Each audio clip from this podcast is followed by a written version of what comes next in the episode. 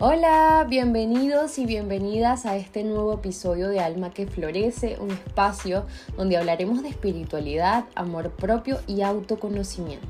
Soy María Elvira y te doy las gracias por estar aquí. Empecemos.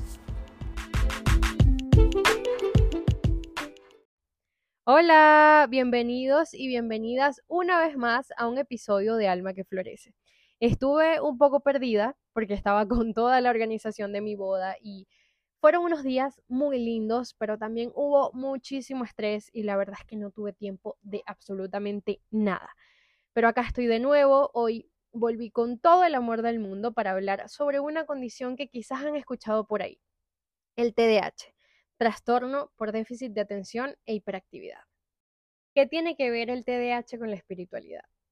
Nada, pero a mí me ha enseñado mucho en este camino de aceptación y amor propio.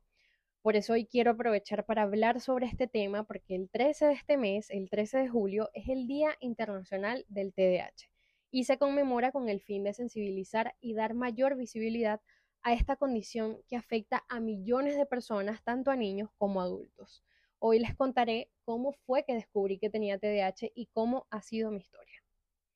Al principio me sentí muy confundida y fue un choque total cuando mi psiquiatra me diagnosticó con TDAH empecé a buscar muchísima información para tratar de entender todo sobre este diagnóstico y con el pasar del tiempo sentí mucho alivio cuando decidí aceptar que tenía una condición, porque me di cuenta que no había nada malo en mí, nací con un cerebro que funciona de manera diferente, tengo memoria a corto plazo, soy hipersensible y no solo emocionalmente, sino que también tengo sensibilidad al tacto o al oído, eh, no tolero algunas texturas en las comidas, odio el sonido de las ambulancias o de los bomberos.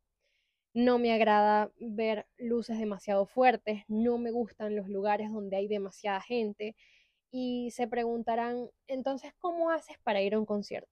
No lo sé.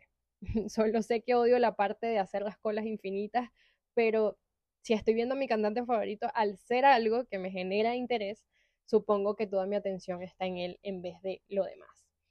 También me pasa que a veces entiendo las cosas literalmente. Puede que un día no entienda el chiste a la primera o que me digas algo sarcásticamente y lo entienda literal. O que me pierda completamente de lo que me estás contando y entiendo que esto a veces puede ser un poco molesto para las otras personas porque quedamos como maleducados muchas veces. Y es porque nuestros pensamientos van a mil por hora y casi nunca lo podemos controlar. Existen tres tipos de TDAH, el inatento, el combinado y el hiperactivo. El mío es el combinado que es inatento más hiperactividad.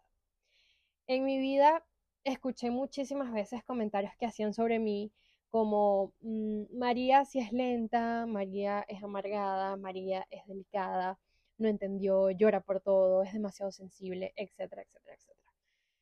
Y sí, soy bastante sensible y mucho más si hablamos de animales. Y por eso es que siempre digo que hay que ir a terapia, para saber cómo gestionar esas emociones y mucho más si eres una persona hipersensible.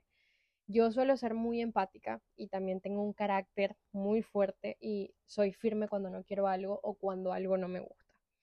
Y sí, soy todo eso. Ustedes dirán, ok, pero es una lista bastante larga de cosas negativas.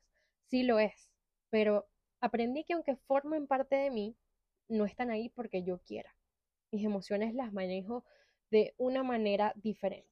Aunque muchas veces a las otras personas les parezca un drama total, pero gracias a eso, gracias a sentir esas emociones intensamente y a mi curiosidad que siempre está ahí presente, pude llegar a un punto en mi vida en donde empecé a entender el para qué de las cosas y dejé de preguntarme tanto el por qué.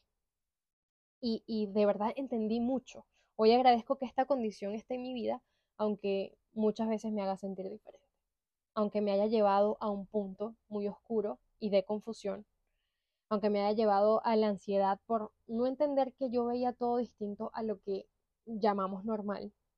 Me llevó esa lucha conmigo misma para darme cuenta que debo agradecer más, que debo entenderme y aceptarme. Y agradezco porque me ha enseñado mucho.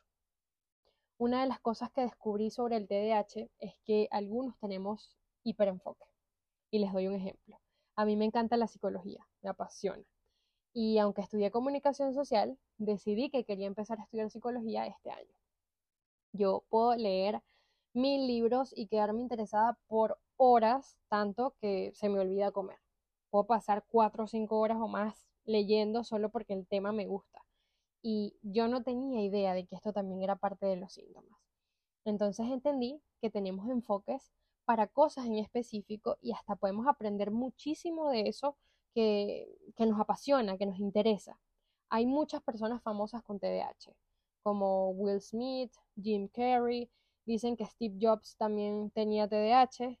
Y con esto no te digo que vas a lograr ser un actor famoso o que harás millones porque creaste algo innovador y serás millonario solo porque tienes TDAH. Pero sí que podemos llegar a lograr nuestros sueños, aunque no sea fácil, porque es una lucha gigante con tu cerebro. Es saber que te puedes enfocar en algo, pero debes descubrir qué es eso que, que te apasiona.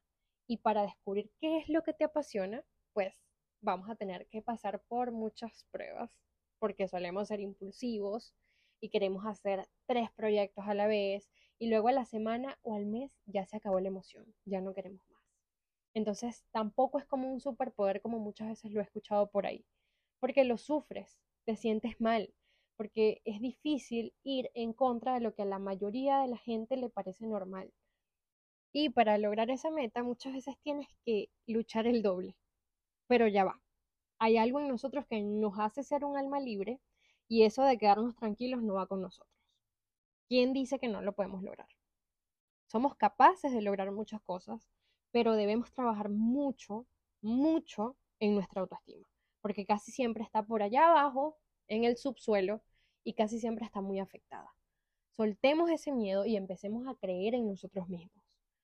Antes a mí me daba vergüenza decir que tenía TDAH porque la primera vez que se lo comenté a alguien me dijo, ay, qué mal, pobrecita. Yo me sentí fatal. Aunque ya no le doy importancia porque entendí que no es una enfermedad, que no es algo que se cura y que tampoco soy alguien súper especial por eso, soy igual a los demás, con la diferencia de que nosotros vemos la vida de otra manera y que tenemos una manera de entender las cosas muy diferente y todos tenemos normalidades diferentes, solo que utilizamos muy mal esta palabra. A veces las personas creen que el tener TDAH es porque tu mamá no se cuida en el embarazo o por X tema que ni siquiera tiene nada que ver. Y pues no, es algo genético. Te lo heredan tus padres, cualquiera de los dos, o quizás uno de tus abuelos también tenía TDAH y se lo heredó a uno de tus padres y tus padres te lo heredaron a ti y así. No es una moda que ahora mucha gente diga que tiene TDAH, porque eso lo he escuchado mucho. A mí me diagnosticaron a los 24 años y me di cuenta por un video en Instagram, con los síntomas que, que yo tenía y cuando me lo confirmó mi psiquiatra, empecé a publicar cosas con las que me identificaba y un montón de gente me escribió diciéndome que le pasaba lo mismo.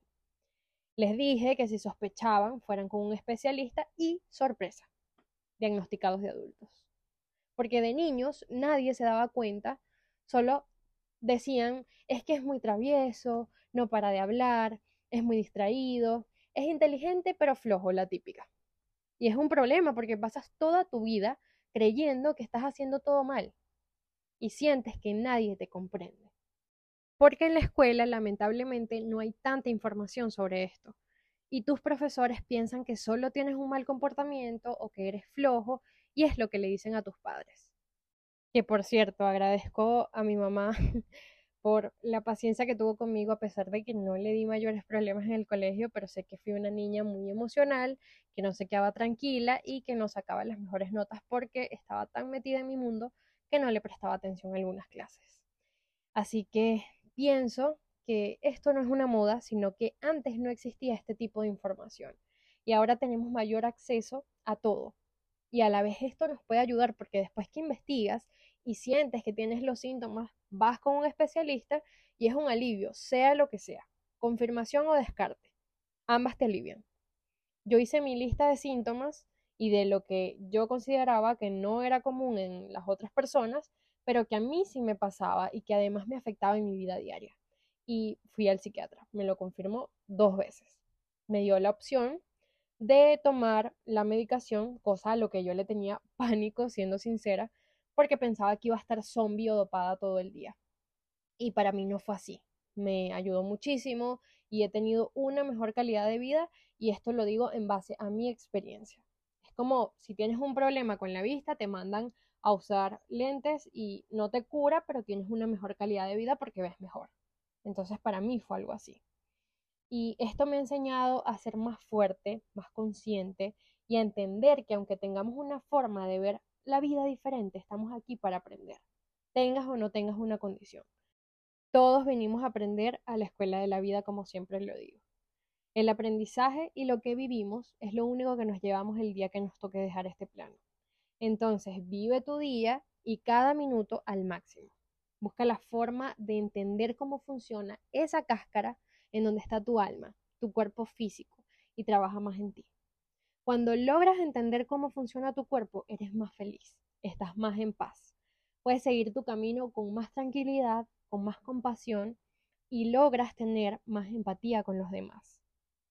No importa quién seas, de dónde seas o cómo seas, lo importante es eso que tienes dentro y cómo trabajas en ti mismo para amarte pese a cualquier dificultad. Hoy quise hacer este episodio eh, sobre el TDAH porque es importante tener un poco más de conciencia sobre estos temas que están ahí siempre presentes pero que tienen muy poca visibilidad. Si te sientes identificado, por favor acude con algún especialista y no te autodiagnostiques. Gracias por escuchar este episodio hasta el final, me despido y te envío las mejores vibras. Nos escuchamos en el próximo. Bye bye.